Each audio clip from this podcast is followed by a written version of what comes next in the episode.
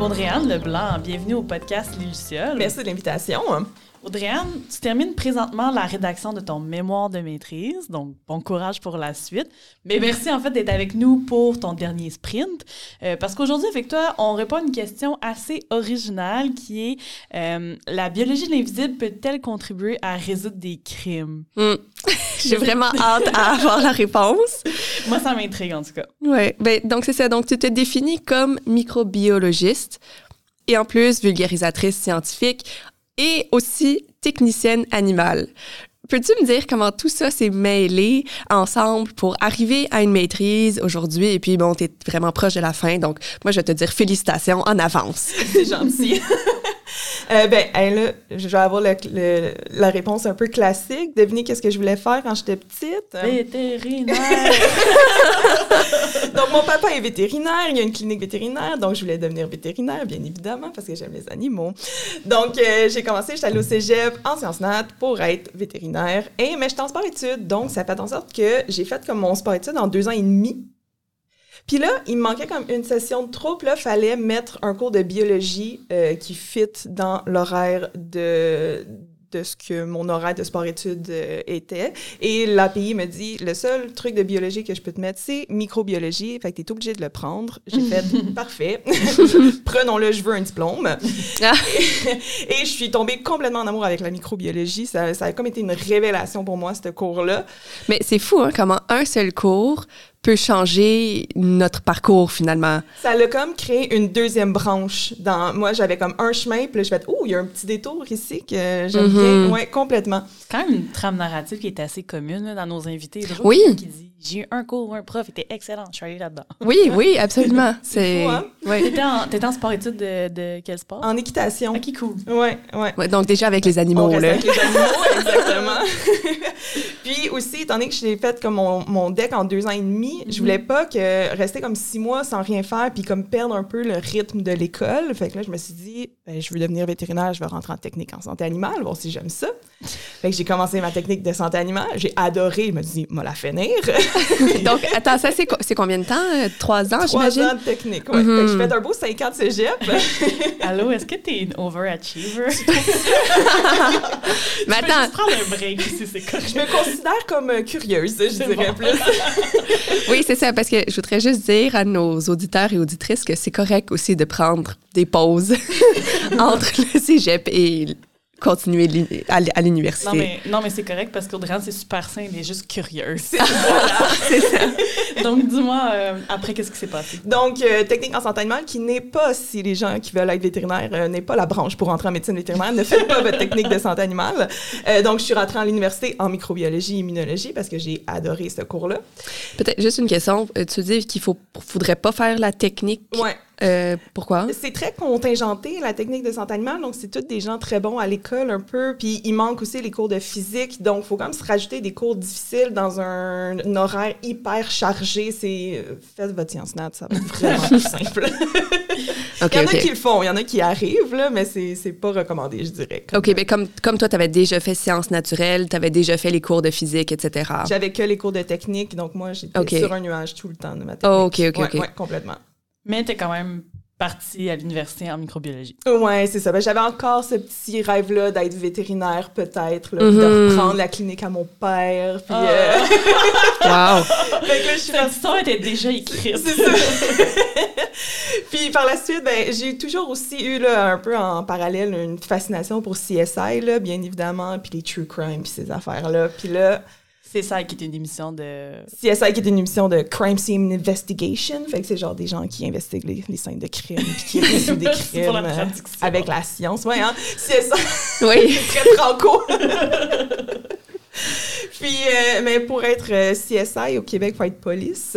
Et euh, je n'ai pas la shape de police, ni la, ma- la volonté physique de devenir police. Donc, j'ai un peu abandonné ce rêve-là d'être CSI. Mais somehow, t'as retrouvé... Exactement, parce que là, justement, un autre, euh, un autre truc, la- ma première année de microbiologie, j'ai un professeur qui nous a mis une conférence d'un biologiste judiciaire. Mhm. Là, j'ai fait, ben mon Dieu, on peut comme être semi-CSI et scientifique en même temps. Fait que j'ai fait, mais c'est ça qu'il me faut dans la vie. Donc, euh, j'ai continué mon, mon, bac en microbiologie. Puis quand je l'ai fini, ben, je suis allée à l'Université de Toronto étudier en sciences judiciaires, justement, pour essayer de faire euh, un peu de background, un autre truc très franco, euh, de sciences judiciaires. Et rendu à l'Université de Toronto, j'ai une prof qui me dit Est-ce que tu savais qu'il y a un nouveau domaine émergent qui s'appelle la microbiologie judiciaire? Mais c'est parfait, ça, pour moi. Mais ton programme de, de, biologie judiciaire ou de sciences judiciaires à l'Université de Toronto, ça, ça, s'appelait comme ça oui, techniquement, c'est un bac en sciences judiciaires. Donc, les sciences judiciaires, c'est vraiment comme toutes les sciences qui se rapportent à la justice. Donc, comment qu'on peut les utiliser dans des procès pour justement euh, arriver à les mm-hmm. bonnes conclusions. Mm-hmm. Et il y a plusieurs branches là, dans les sciences judiciaires. Il y a biologie, chimie, toxicologie, balistique, anthropologie, pour ceux qui aiment l'émission Bones. Euh, donc, euh, vraiment, c'est assez large là, comme science. Puis, euh, par contre, pour être, moi, je voulais être biologie judiciaire, donc ça prenait une maîtrise pour faire biologie judiciaire. Mm-hmm. Pour exercer. pour exercer, exactement. Donc, c'est que là, la, la madame à l'Université de Toronto a dit t'es cute, mais euh, va faire ta maîtrise, là, un petit peu. Fait que j'ai fait comme, OK. Puis là, je me suis trouvée comme un prof qui faisait un projet un peu dans le même euh, domaine. Fait que je me suis comme accrochée à lui. ben, c'est qui ce prof-là? Puis c'est quoi son labo? Puis il était où? Puis... Donc, c'est à l'Université de Montréal, c'est François-Joseph Lapointe qui, au début, faisait de l'évolution et tout d'un coup, elle a fait du microbiome. oui, c'est ça, c'est le prof d'évolution. Oui, c'est ça, exactement. Puis là, mais maintenant, on fait du microbiome euh, de ah. cadavre, j'ai-tu le droit de le dire? C'est comme un spoiler. ah, ben, c'est correct. on, rentre dedans. Ouais. parce qu'en fait, dis-moi comment on utilise la microbiologie judiciaire euh, dans une maîtrise, dans ton projet, avec quelqu'un qui travaille en évolution. J'ai plusieurs éléments, c'est ça, pour, indices. Hein. Pour moi, ce serait juste savoir comment la science judiciaire nous aide à, à résoudre des crimes, finalement. Oui. Ben, des crimes, souvent, ça se passe pas euh, devant une caméra, une foule et euh, 10 millions de témoins. Là. Euh, oui. c'est assez subtil. On essaye de pas se faire prendre. Donc, on a souvent pas le, les preuves un peu, si on veut, visuelles du crime qui se passe. Donc là, il faut qu'on essaye de trouver une façon de refaire la série des événements, euh, mais après coup et sans une belle personne qui nous dit « Oui, j'ai tué cette personne de cette façon. » Donc, ce qui arrive, c'est que là, à ce moment-là, ben là, il faut qu'on trouve des pièces de puzzle. Et il y a plusieurs façons de le faire. Euh, entre autres, je trouve, mais là, je vais prêcher pour ma paroisse, mm-hmm. que la science est une des meilleures façons de le faire parce que c'est le plus objectif qu'on a, si on veut, là, souvent des témoignages visuels, c'est pas très objectif, puis les gens se rappellent moins, c'est moins précis. Donc, on a vraiment des preuves qui sont impartiales dans un certain sens. Elles sont là, elles disent rien, et on, nous, on les ramasse, puis on essaye par la suite de les mettre dans le bon ordre et de faire une histoire qui fait du sens et que ce soit la bonne histoire parce qu'on veut avoir la bonne personne, on veut avoir le bon coupable si on veut, puis on veut pas faire d'erreur. On veut pas faire d'erreur judiciaire autant de pas trouver la mauvaise, la bonne personne que d'emprisonner la mauvaise. il faut faire ni un ni l'autre. D'ailleurs, as-tu des exemples de, choses comme ça qui sont arrivées? On a emprisonné la bonne personne et puis là, on a avancé dans le temps, on a découvert des nouveaux moyens d'identifier des coupables.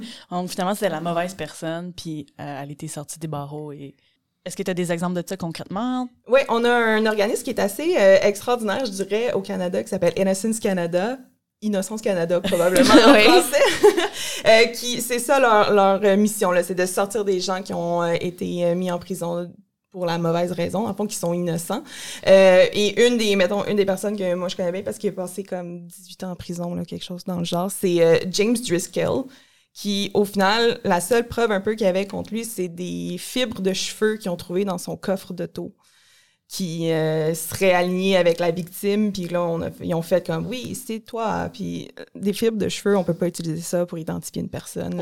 euh, parce qu'il y a pas toutes les, les fibres peuvent se ressembler quand même. Euh, donc, de là, aller individuellement, y a, on n'a pas 8 milliards de fibres de cheveux différentes. Là, Ça se ressemble.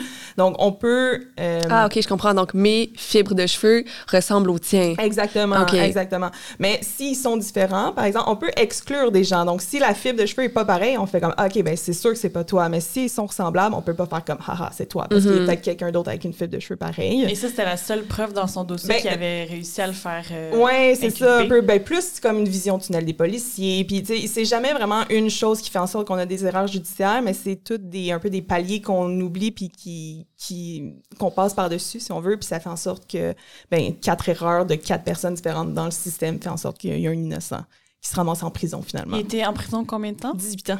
18 ans. Et donc là, il est sorti parce qu'on a Oui. trouvé d'autres preuves? Exactement. Là, on a sorti, parce que c'est quand même dans les années 90, ce, ce truc-là. Donc là, l'ADN est sorti éventuellement, puis là, on a pu tester de l'ADN sur les fibres de cheveux, puis c'était pas le sien. Hmm. Oupsie. fait que euh, par la suite, ben là, on a pu sortir ce, ce gars-là de prison. Puis ça, il a été indemnisé financièrement. Oh oui, quand même, une très bonne somme. Là. Je pense que c'était 4 millions Mais quand même de dollars, mais ça vaut 18 pas ans, 18 ça ans. Mais 18 là. ans. Mais non, Puis exactement. t'as dit que ce projet-là, Innocence Canada, il a réussi à en faire sortir combien ou c'est c'est- ou à combien de cas il s'est attaqué Ouais. sinon? De mémoire, c'est à peu près 24 cas qu'ils ont réussi à sortir en tout euh, depuis De- les dernières années. Là. Depuis, Depuis quand quand? même longtemps. Là. Ça fait à peu près au moins une décennie que ça existe. Puis euh, ils sont encore en train, s'il y a des avocats euh, qui les écoutent, ils cherchent des gens, si jamais. euh. Est-ce que c'est des cas pro bono? Oui, c'est tout du pro bono, exactement, ouais, parce que c'est un organisme sans but lucratif. Puis pour euh, faire admettre ton cas à Innocence Canada, j'imagine qu'il faut que tu remplisses un dossier, il y a des démarches. Si toi, tu es un prisonnier seul, puis tu es enfermé, puis personne te croit, c'est quand même pas facile de te faire entendre? Oui, c'est ça. Puis ils en reçoivent vraiment beaucoup des cas à chaque année, puis ils sont pas capables de toutes les prendre. Puis il faut vraiment aussi que tu aies un cas solide. Ce- cette personne-là, les fibres de cheveux, c'est un peu évident que si c'est ça la preuve, ben c'est beau, on va, on va trouver le moyen de, de te sortir. Mais il y en a que c'est plus touché, comme des fausses confessions, par exemple. Là, c'est un peu plus difficile après de te faire sortir s'il n'y a pas vraiment de preuves autres Mhm. que ta confession après, là, malheureusement. Donc, là, on a maintenant les techniques comme l'ADN, mais est-ce que tu peux nous parler justement de toutes ces techniques-là qui servent à identifier le ou la bonne, bon coupable dans un a- crime? Il y en a beaucoup. Euh, L'ADN, je pense que l'ADN, c'est vraiment le, le- la révélation un peu des dernières années. Ça a vraiment été, c'est ce qu'il y a de plus fort, là, vraiment, qu'on a. Mais on a les empreintes digitales, si on continue dans la biologie. Euh, on a balistique, donc les, euh, les euh, trajectoires de balles qu'on peut faire. Là, avec, Mhm. On peut faire des beaux scans en trois dimensions pour refaire les trajectoires de balles. Ça, c'est vraiment cool quand on le fait. Euh, tout ce qui est aussi euh, toxicologie, donc est-ce qu'il y avait de la drogue dans le sang de la personne, euh, chimie, c'est quelle sorte de peinture qu'on a, euh, les documents aussi de la contrefaçon, parce que c'est pas juste des meurtres, là, ça peut être aussi des fraudes. Mhm. Euh, donc euh, c'est vraiment très très très très large, il y en a pour tous les goûts. Puis dans le domaine de la microbiologie judiciaire, il y en a ceux qui sont euh, tes coups de cœur ou pas des coups de cœur, mais des, des intérêts? Ouais, ben je vais encore là pitcher pour ma, paroisse. Euh, moi, présentement, ce que je fais, c'est euh, entre autres l'identification des fluides biologiques. Donc, l'ADN, c'est bien, on peut identifier la personne, mais ça donne pas tant de contexte que ça. Donc là, moi, j'essaie de rajouter un... Cet ADN-là provient de cette partie du corps-là qui peut donner juste un contexte de plus, dans le fond, une pièce de plus au casse-tête qu'on veut. Ouais, attends, parce que, euh, bon, là, t'es en train de dire que l'ADN a des limites Ah Oui, aussi. quand même. OK. Il y en a partout. Euh, c'est ça. Mais donc, euh, mettons, mon ADN de, de fluide corporel, euh, entre, euh, mettons, ma salive et euh, autres fluides, serait le, le- la même ADN. Donc, oui, c'est ça. Toutes les cellules ont le même ADN. mhm. Donc, ça provient de ta bouche, de tes cheveux, de ton pied. Euh, justement, moi, je fais beaucoup de fluide vaginal. Ben, c'est tout, tout le même ADN qu'on a. C'est- Dis de même. Dis de même. Donc, Mais- je peux pas. Puis, il y a quand même une bonne différence entre justement de l'ADN de bouche puis de l'ADN de fluide vaginal. Donc, on, des fois, on aime ça avoir la distinction un peu entre les deux. Il y en a partout aussi. Ça veut dire que si en ce moment, on est tous au studio d'enregistrement, Mhm. on touche les tables, puis qu'après, il y a un meurtre qui se produit, ben, il va y avoir notre ADN sur la scène des crimes. Exactement. Mais là, il va falloir avoir un, un alibi de béton. Fait se back s'il arrive quelque chose. Qu'est-ce qu'on Mais c'est ça, juste, juste pour revenir aux, aux limites de, de, de l'ADN. Donc, si on, on identifie de l'ADN sur une scène de crime et que c'est son de, de, d'un corps X, on ne sait pas de où sur le corps cet ADN est provenu. Exactement. Ni de quand que ça a été déposé, parce que peut-être que cette personne-là euh, est venue la semaine passée, a craché à terre, Mhm. est reparti. Mhm. Puis là, moi, je trouve ça, mais ça c'est bien avant le crime. Mhm. Donc, là, technique de microbiologie qui viendrait identifier l'origine de l'ADN. Exactement. Ouais, c'est ça. Peux-tu nous en dire un peu plus? Euh, ben, dans le fond, moi, j'étudie le microbiome. Fait que le microbiome, c'est vraiment comme les bactéries qui habitent sur nous et en l'intérieur de nous. Les gens connaissent beaucoup le microbiome euh, intestinal, si on veut, mais on en a partout sur la peau aussi. Mhm. Euh, puis chaque un peu chaque partie de notre corps euh, offre un environnement différent aux bactéries. Comme des aisselles, c'est pas mal plus humide qu'un front. Donc, c'est pas les mêmes bactéries qui vivent là-dedans. Donc, là, moi, ce que je fais, c'est que j'étudie à ce moment-là, ben, comme c'est des communautés de bactéries différentes dans des parties de corps différentes, ben, on va être capable, en prenant un échantillon de ces, de ces parties, de ce microbiome-là, ben, on peut voir, OK, ben, avec les communautés de bactéries que j'ai, ben, ça, je suis capable de dire, OK, ça, ben, ça provient d'une bouche. Mhm. D'un point de vue écologique, je le vois vraiment comme des écosystèmes Complètement. différents. Oui, Genre, oui. Là, mais... La jungle. Sur mon genou. Exemple. Les, les selles, c'est la jungle, on s'entend? On peut dire ça. Et comment que ce microbiome-là peut nous donner des informations sur ce qui s'est passé pendant le crime ou comment le crime s'est passé? Euh, ben, un, un des autres façons aussi qu'on peut faire, euh, qui est mon projet principal, entre autres, c'est de déterminer quand est-ce que la personne est décédée. Parce que ça, c'est critique euh, pour résoudre un crime. Il faut savoir c'est quand que ça s'est passé. Puis, à partir de ça, ben, on peut refaire justement la chaîne des événements à partir du temps de la mort de la personne. Euh, puis, ça permet aussi de valider ou d'invalider des alibis de suspects qu'on interroge. Donc, c'est vraiment important de, de savoir c'est quand et d'être relativement précis.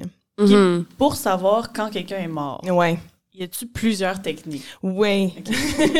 ben, je dirais les Parce que pro- tu parles du microbiome, mais il y en a d'autres à la base. Oui, c'est ça. Les premières 72 heures, là, c'est souvent une autopsie qui peut nous le révéler, là, comme euh, la, la rigidité cadavérique, les muscles qui vont se mettre à, à durcir, à vraiment à se crisper, la température du corps qui va diminuer. Tu sais, on a quand même des indices comme ça, mais c'est c'est pas si précis que ça non plus. Plus ça avance, puis moins on a d'indices. Euh, On a souvent des insectes qui peuvent venir nous aider aussi. Elles sont quand même fortes, les petites mouches, euh, pour ça, mais elles sont pas tout le temps là. Donc l'hiver, quand il pleut, quand il vente à l'intérieur, il n'y a pas d'insectes, donc ils peuvent pas nous aider. Donc il faut trouver comme des méthodes complémentaires. Dans le microbiome. Dans le microbiome. Parce que la joie du microbiome, c'est qu'on est avec et on meurt avec. Donc, ils sont là au temps zéro, ils sont tout le temps avec nous, puis ils continuent de vivre leur vie malgré notre mort parce qu'ils n'ont pas besoin de nous pour vivre. Et euh, je voudrais juste rappeler que la question, c'était la biologie de l'invisible. Donc, j'imagine donc, on peut dire que le microbiome, ces bactéries-là sur notre corps, sont évidemment invisibles. On les voit pas, mais ils sont tout le temps là. Exactement, c'est nos euh, compagnons. On n'est jamais seuls, dans le fond, dans la vie. On a des, des milliards d'amis qui nous suivent. Je sais Ouais. pas si cette pensée-là me réconforte ou genre. OK, donc, euh, comment le microbiome maintenant peut nous aider à, dire, OK, tel corps, il est là depuis euh, un été, il est là depuis deux ans, il est là... Qu'est-ce qui se passe? Ouais. Ou, ou moi, ma- ce que je trouve super intéressant, c'est combien précis est-ce qu'on pourrait aller aussi? Parce que là, tu nous parles de 72 heures, mais tu nous as aussi mentionné l'hiver. Donc là, c'est vraiment des échelles différentes. Ouais.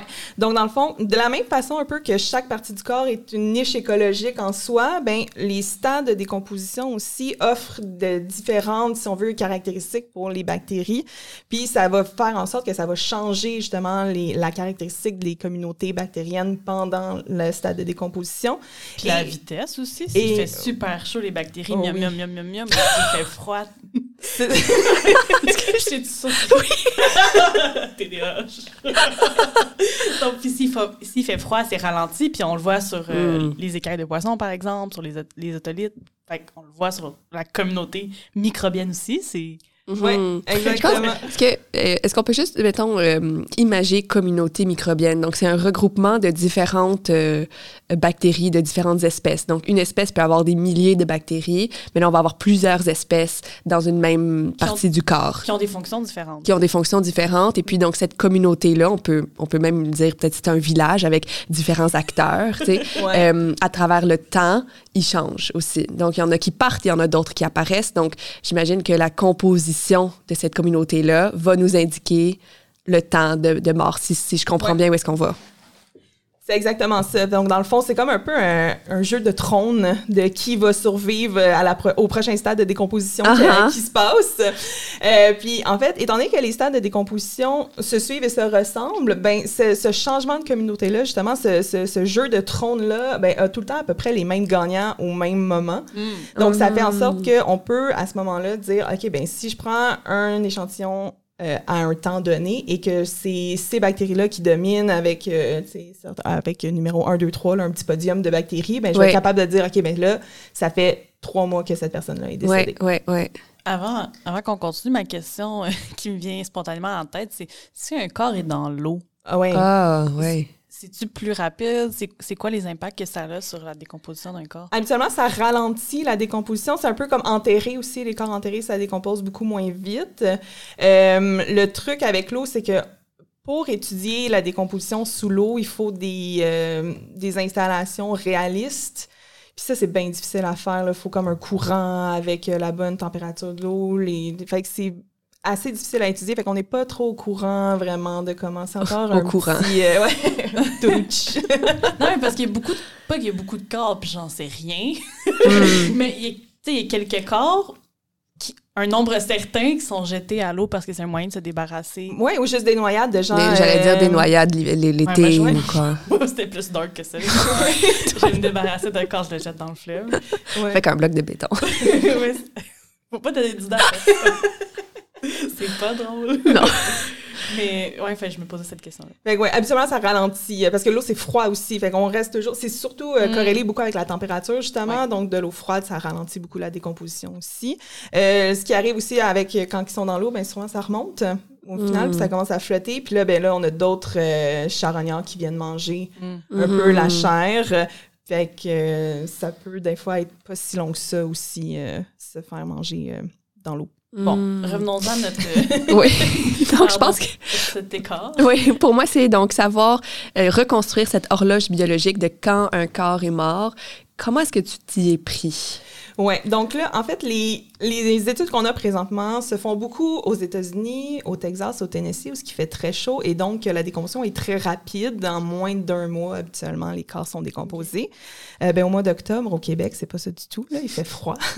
donc, un peu tout ce qui s'est fait un peu avant était pas vraiment applicable ici au Québec. Hmm. Mais on a euh, à l'UQTR, donc l'Université du Québec à Trois-Rivières, ils ont fait une nouvelle installation qui s'appelle REST, qui est euh, en slang, là, pour ceux qui aiment le true crime, c'est une body farm. Quoi? Une body farm. Une ferme de corps. Ouais. en gros, c'est une installation où ce qu'on étudie la décomposition des corps humains. Donc, on- ils ont ouvert ça en 2020.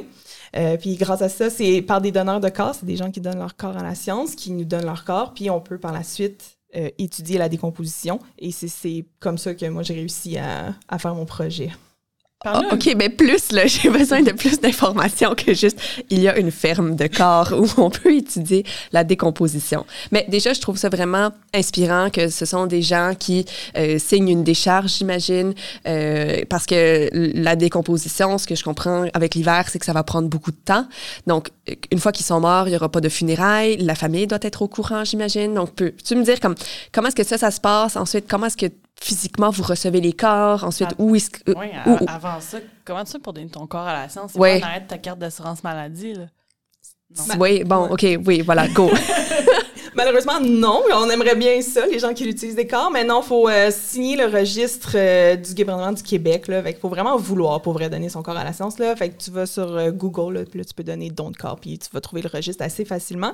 Puis par la suite, il faut que tu magasines un peu à qui tu veux donner ton corps, pour quel projet tu veux donner ton corps. Fait qu'il n'y a pas beaucoup d'installations au Québec. Là. Il y a cinq universités, un cégep qui les prennent habituellement. Euh, puis après, ben, tu vas demander au, à l'institution euh, vraiment académique que tu veux euh, remplir leur formulaire à eux parce que tout le monde a un peu leurs propres critères. Tu donnes ton corps plus à une institution et non à un projet spécifique? Mais tu peux cocher, comme mettons à l'UQTR, tu peux, tu peux cocher pour reste, par exemple, si vraiment tu veux le donner pour reste. Fait qu'il y a façon, il y a une manière quand même de donner à un projet que tu veux mais- spécifiquement.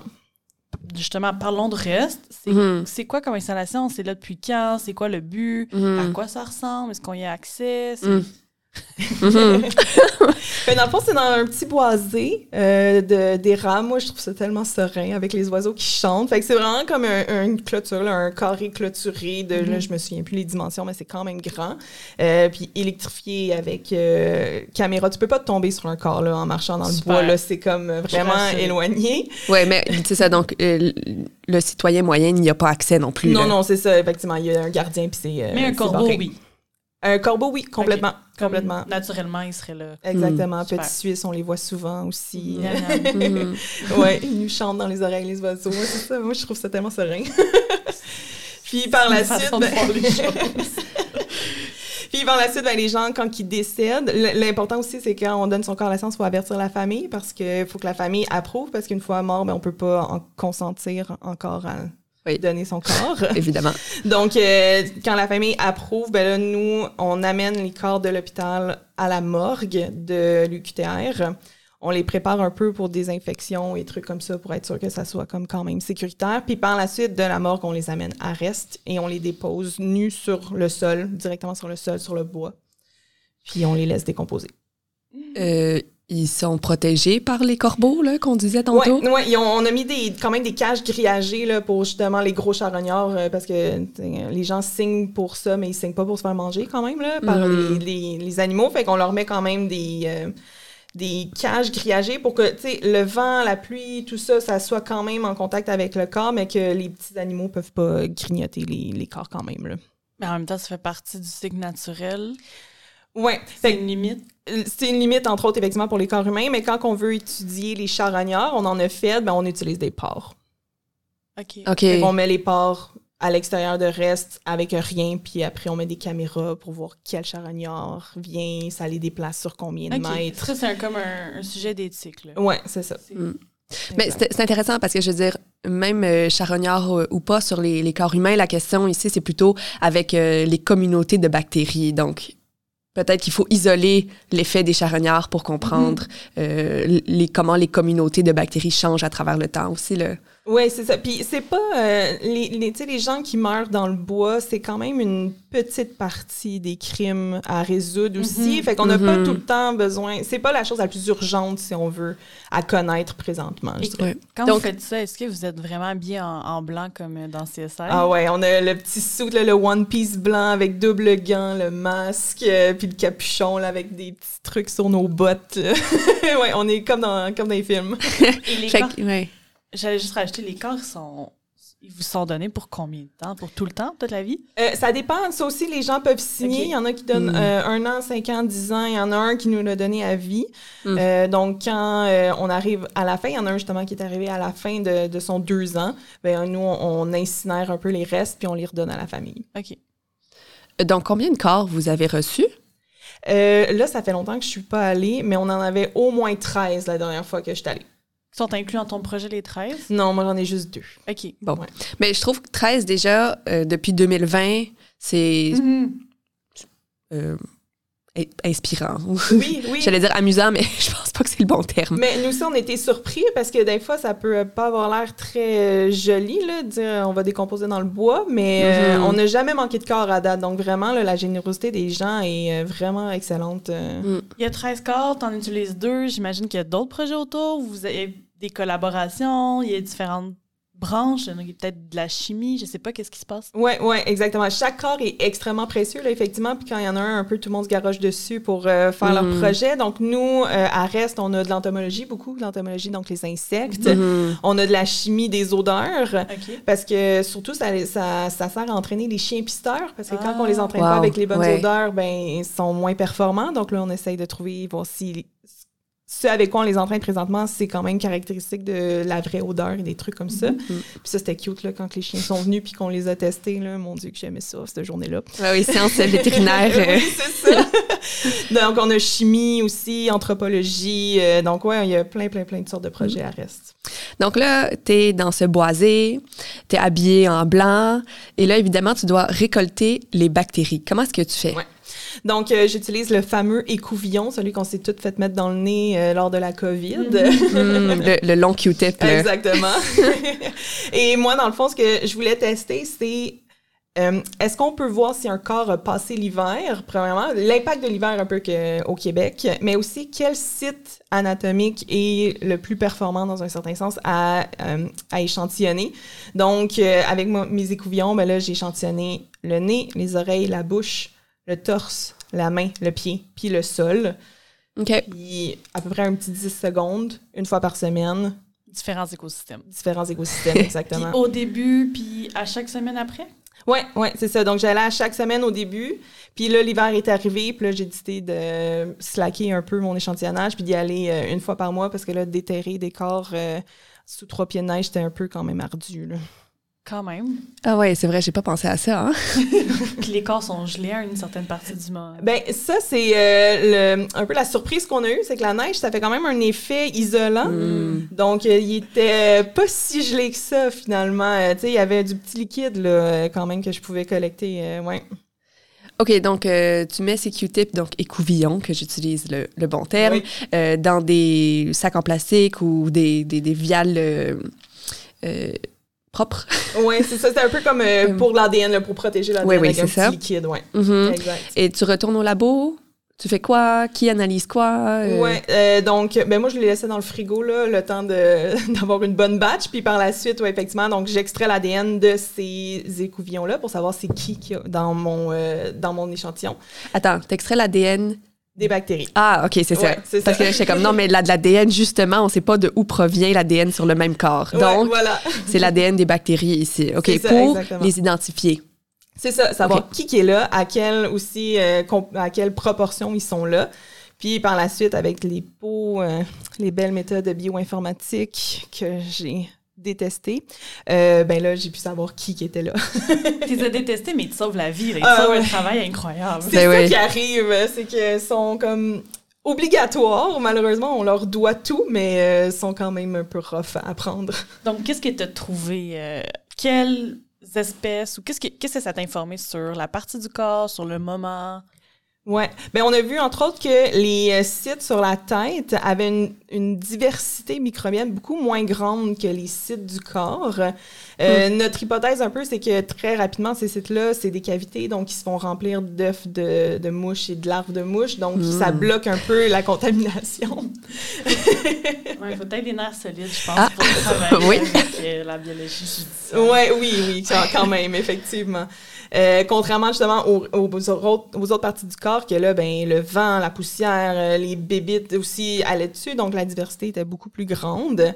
Hmm. Puis ce qu'on s'est rendu compte aussi, c'est que l'hiver, euh, ça, ça arrête certaines bactéries, puis ça permet en fait, à- après l'hiver, d'en avoir qui vraiment performent très bien. Puis c'est de cette façon-là, un peu, on a comme essayé un modèle de prédiction, donc on était capable de le prédire, puis on a quand même été capable relativement bien, je pense que 80 c'est une bonne c'est une bonne moyenne, à 80% de se dire, OK, ce corps-là a passé l'hiver à cause de ces bactéries-là qui étaient un peu subtiles pendant l'été, qui se faisaient un peu avoir par les mouches, justement, les autres bactéries, mais qu'après l'hiver, ben là, ils ont réussi à performer. Ouais, c'est ça. C'est eux qui gagnent la guerre de trône euh, au final. Il y avait combien Donc- de, de bactéries par petit coup d'écouvillon sur... D- des millions. OK. Ouais, ouais, c'est vraiment beaucoup de bactéries. OK, tu, tu nous parles d'un modèle qui peut prédire si le corps a passé l'hiver ou non. J'aimerais qu'on on en parle un peu plus. Donc, moi, ce que je comprends d'un modèle de prédiction, c'est que on lui donne une information. Donc, déjà, c'est quoi cette information-là que toi, tu lui as donnée? Et puis, pour l'entraîner, on lui dit, avec cette information-là, le corps a passé l'hiver ou ce corps-là n'a pas passé l'hiver. Donc là, il fait un lien entre cette information, donc probablement la communauté de bactéries, et le fait que le corps a passé l'hiver ou pas. Et après, tu vas juste lui donner des communautés de bactéries et tu vas lui dire, dis-moi si, selon cette information-là, le corps a passé ou non l'hiver. Donc, Exactement. OK, peux-tu nous, nous en parler un peu plus? Fait, dans le fond, moi, pour créer le modèle, euh, étant donné que j'avais pas assez d'échantillons comme par site anatomique, j'ai tout mis ensemble. J'ai fait, voici tous mes sites anatomiques. Puis là, justement, là, j'ai entraîné le modèle faire, OK, ces sites-là ont pas passé l'hiver, ces sites-là ont passé l'hiver. Puis là, le modèle s'entraîne justement avec, euh, à essayer de reconnaître les communautés bactériennes qui ont passé l'hiver puis ceux qui l'ont pas, à les différencier dans un certain sens. Fait que, par exemple, lui est capable de regarder espèce A, B, C, D, c'est tous des corps qui ont été décomposés, qui ont passé l'hiver. Alors, quelqu'un qu'on retrouve W, X, Y, Z, ça, c'est des corps qui sont avant l'hiver. Ouais, c'est ça. Ou quand ces corps, tu sais, ces bactéries-là diminuent, il y en a beaucoup moins. Avec la quantité. ah, C'est Mhm. ça, exactement. Donc, il est capable de voir un peu la différence entre les deux communautés dans un certain sens. Que c'est autant la présence, mettons les données qu'on met dans le modèle, c'est la présence de type de bactéries, c'est la quantité, Ouais. c'est un moment, puis... euh, C'est ça, parce que tous ouais. tous les sites anatomiques étaient regroupés ensemble, Ouais, donc il n'y avait pas de différence. Ouais. C'est ça, exactement. Puis pas- à- par la suite, ben là, on garde un petit, euh, un petit bout d'échantillon pour pas y donner la réponse. Puis là, on lui donne des échantillons inconnus, puis on dit, maintenant que tu es un bon élève et que tu as appris, dis-moi c'est quoi la réponse de ceux-là. Puis là, c'est lui qui est censé être capable de me dire si ces échantillons-là ont passé l'hiver ou non, selon la composition justement du microbiome qu'il voit. C'est comme un petit détecteur de métal à l'aéroport, genre, y a-tu tel métal? Oui, il a pas. Oui, ouais, c'est ça. Là, à 80% il réussit à prédire la bonne réponse. C'est ça. Puis ce qu'on aimait aussi un peu de ce, de ce modèle-là, c'est qu'il il nous disait, tu sais, quand le corps a passé l'hiver, habituellement, il avait passé l'hiver, là, il sous-estimait pas, euh, dans le fond, les réponses. Donc, un corps qui avait pas passé l'hiver, il allait jamais dire qu'il a passé l'hiver quand c'était pas vrai. Donc, on, on peut un peu se, tu sais, c'est quand même une bonne information, même si c'est 80% efficace. Le fait qu'il se trompe pas sur l'hiver, c'est quand même une bonne chose, là. OK, juste, attends, juste pour, pour répéter pour moi. Euh, donc, si le corps passe l'hiver, il va te dire il va le trouver. 100% du temps que le corps a passé l'hiver. En fait, c'est qu'il se trompe. Ouais, c'est ça. Il se trompe jamais en disant qu'il n'a pas passé l'hiver. C'est surtout, il y a comme pas de faute positif, là. attends, oui, attends, deux négations. c'est juste un corps qui passe l'hiver. Ouais. Ça va jamais dire il n'a pas passé l'hiver. Exactement. Ah oui, oui. Mais un corps qui n'a pas passé l'hiver, il peut dire. Des fois, il dit, ouais, c'est mhm, ça. Mhm. Parce que le modèle n'est pas parfait. Ouais.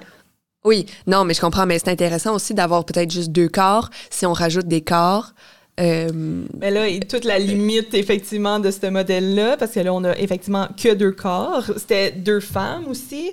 Donc, on n'a pas les mêmes genres. C'était deux caucasiennes. On n'a pas les mêmes ethnicités. Donc, faut, le microbiome change avec l'ethnicité. Le microbiome change avec l'âge. Le microbiome change avec plein de le où ce qu'on habite, euh, le, Mhm. métier qu'on fait et tout. Donc, mhm. Pour améliorer le modèle. pour il faut améliorer une le modèle, diversité. il faut une diversité, euh, bien évidemment. Surtout si on veut l'appliquer après dans la vraie vie. Ouais. Euh, Mhm. ben, une population montréalaise puis une population de Val d'Or, c'est vraiment pas le même microbiome qui se retrouve là, c'est pas la même diversité, donc il faut vraiment être capable d'avoir le plus de diversité possible pour être le plus euh, près de la réalité, en Ça, parce qu'une partie de tes données, c'est aussi des informations sur le corps. Oui, Fait que là, tu savais, elle avait tel âge. oui.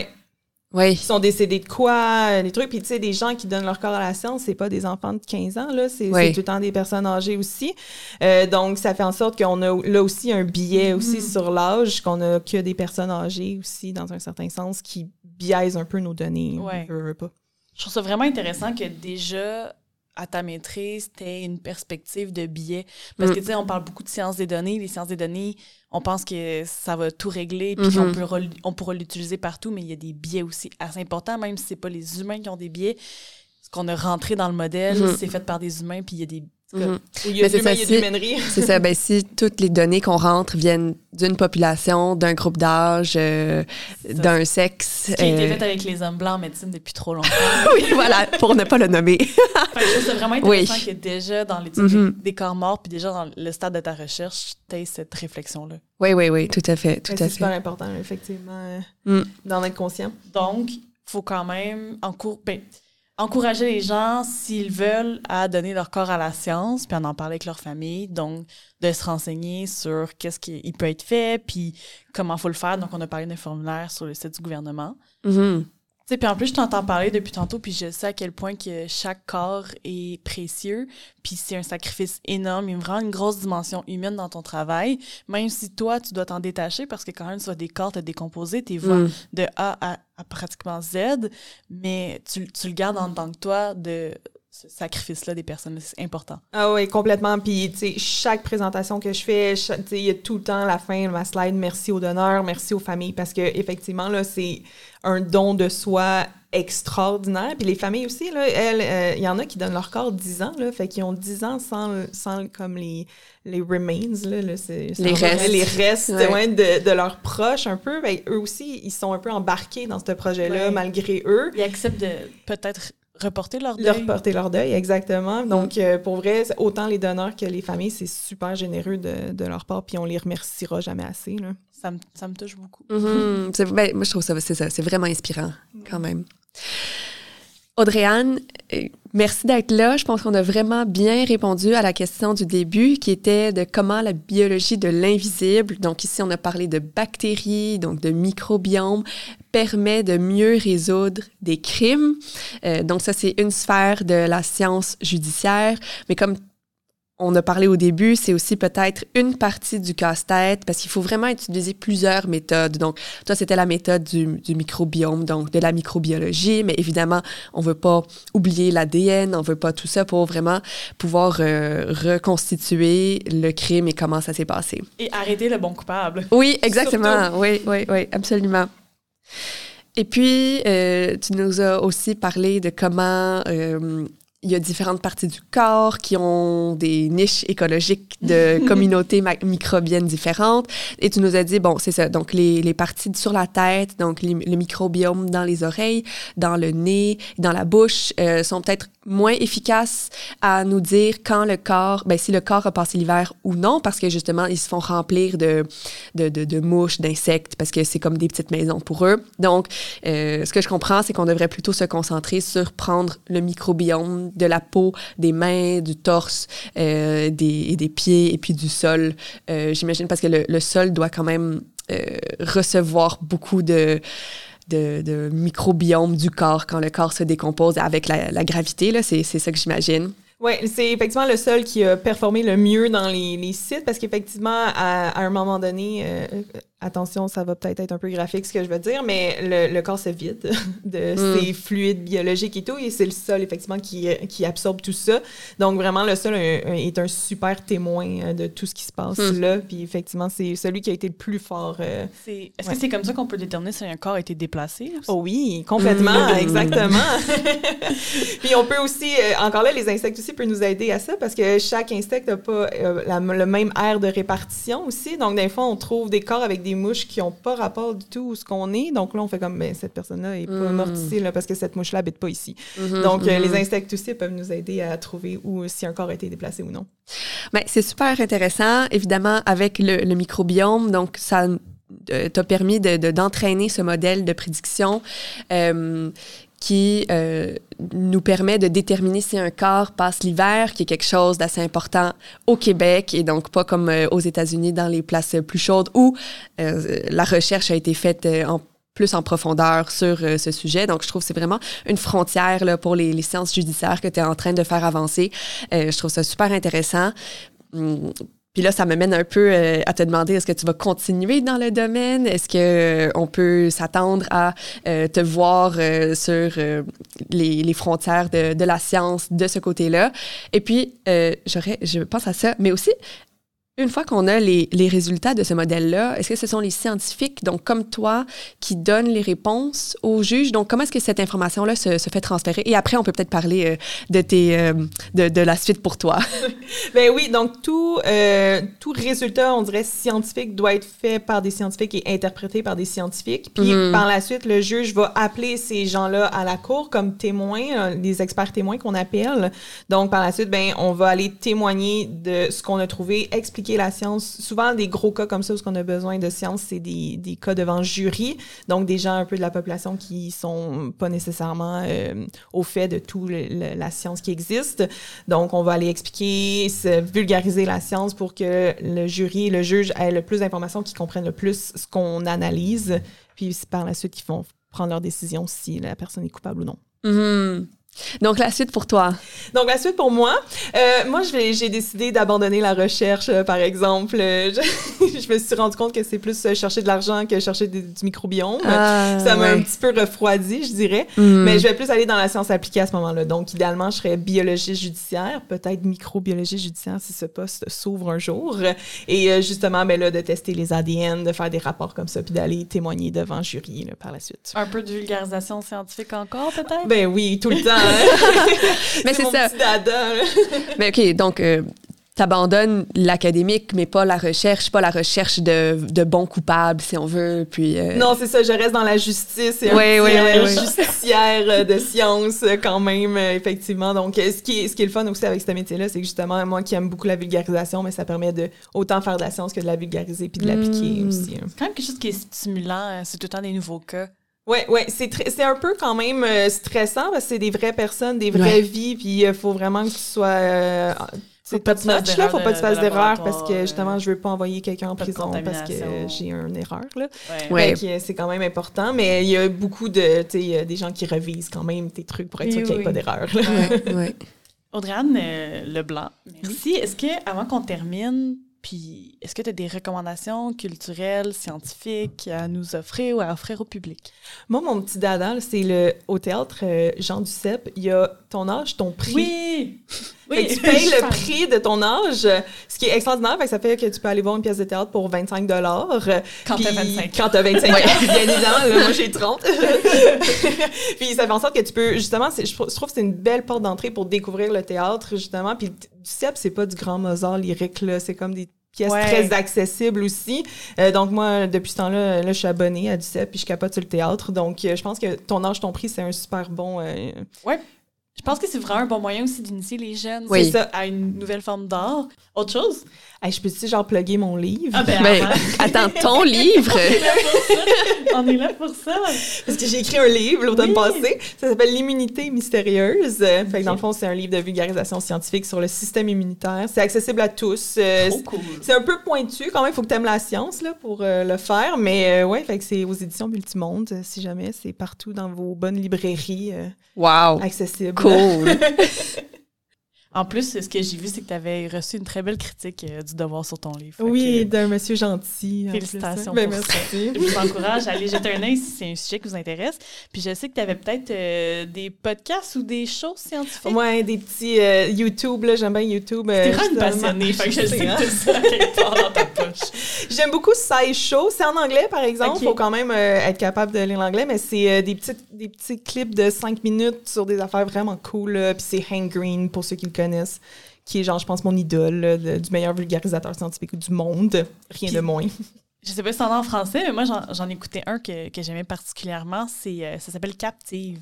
Ah, mais non, je connais pas. tu connais mais non! Moi, je les ai toutes écoutées. J'attends la prochaine saison. C'est Crimes réels et faits étranges au Québec. OK. Puis il y en a souvent en Mauricie, puis moi, je viens de la Mauricie.